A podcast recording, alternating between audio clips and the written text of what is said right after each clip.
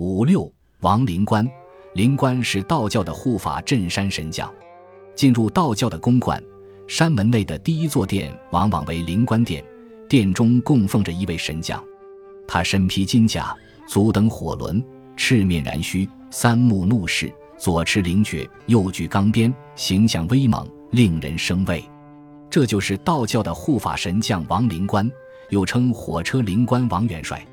王灵官常宿在山门之内，镇守道观，其作用相当于佛教中的韦陀。道教号称有五百灵官，其中有四大护法灵官，又称四显灵官。王灵官为总灵官，亦称都灵官。据《新搜神记》记载，王灵官本名叫王善，宋徽宗（一一零一至一一二五年）在位，十七人。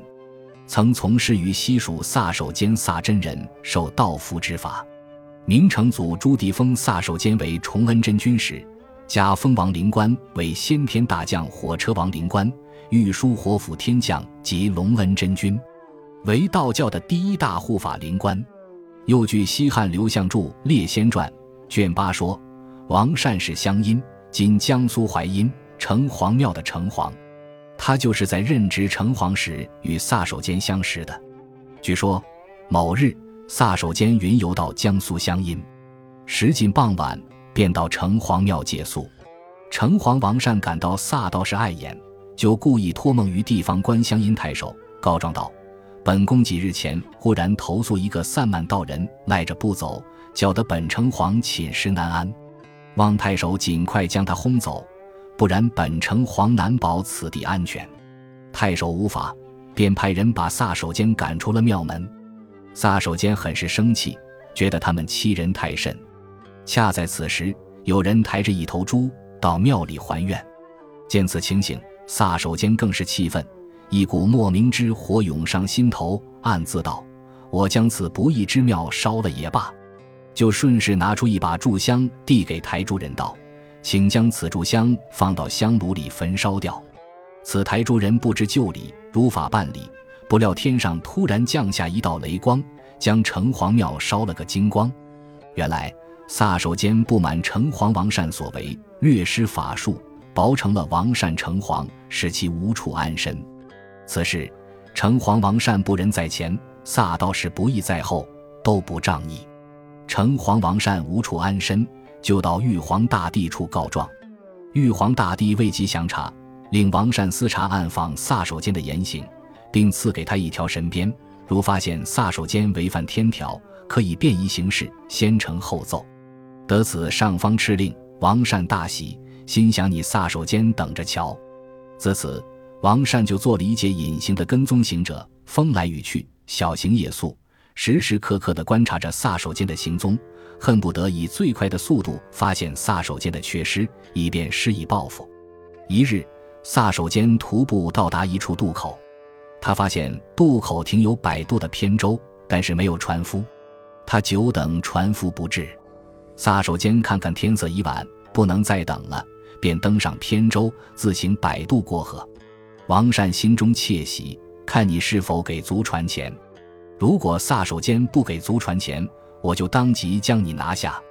撒手间不慌不忙地将小舟摆渡到对岸，离船前掏出三文钱放在小船里。摆渡只要一文钱就够了。撒手间并没有想占便宜，登岸后大踏步地向前走去。王善看得真切，见此情景十分感动。此后的岁岁年年，王善都是这样的跟踪着。撒手间做了不少善事，王善都是亲眼所见。随着撒手间功德的提升，他的仙位也在不断的提高。不久，撒手间功德圆满，修成正果，位列仙班，成为撒天师。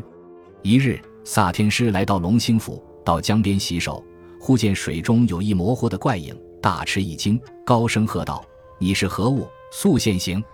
刹那间，一位神人腾空而起，只见他身披金甲。足蹬火轮，右手执钢鞭，左手掐灵诀，面皮犟子，球须怒张，獠牙外露，双目圆睁。特殊的是，他的额头正中还长着一只眼睛，这只眼睛射出了如电的目光，直射萨天师。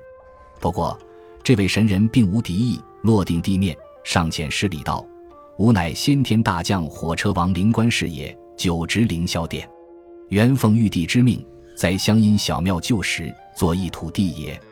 不料真人无故焚了吾庙，使吾全家孤苦无依。吾乃诉于玉帝，玉帝见吾可怜，赐以神鞭，命吾对你紧密相随。如与真人有违天条者，可先呈后奏。”吾随真人十二载，真人并无违反天条者，令吾至为感动。今真人将供之于天庭，吾愿追随左右，做一部将。萨天师答道：“我和你是有缘分的，不过你曾经是一个邪神，你以后能永远的重蹈奉法吗？”王善立表真心，发誓永远尊奉道规，为民行善。于是萨天师就收下了这个徒弟。此后。师徒二人多方行善，除暴安良，都修成了正果。于是，玉帝敕封萨天师为都天宗主大真人。萨天师欲封王善为其随身部将，但王善看到人间道观甚多，却不见保护道观的护法之神，就自动请缨下凡到人间，担任镇山护庙之职。玉帝答应了他的请求，王善就下到了人间。自此。道观山门内的第一座殿即为灵官殿，殿内供奉着王灵官的法身。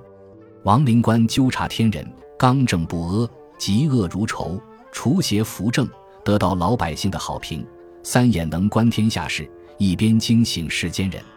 一般的道观里都供奉着王灵官像，一些大型道观的王灵官像还独具风采，有很高的艺术价值和历史价值，如北京的白云观。天津的娘娘宫、武汉的长春观、苏州的玄妙观等道观的亡灵观的造像，即极具风采，非常著名。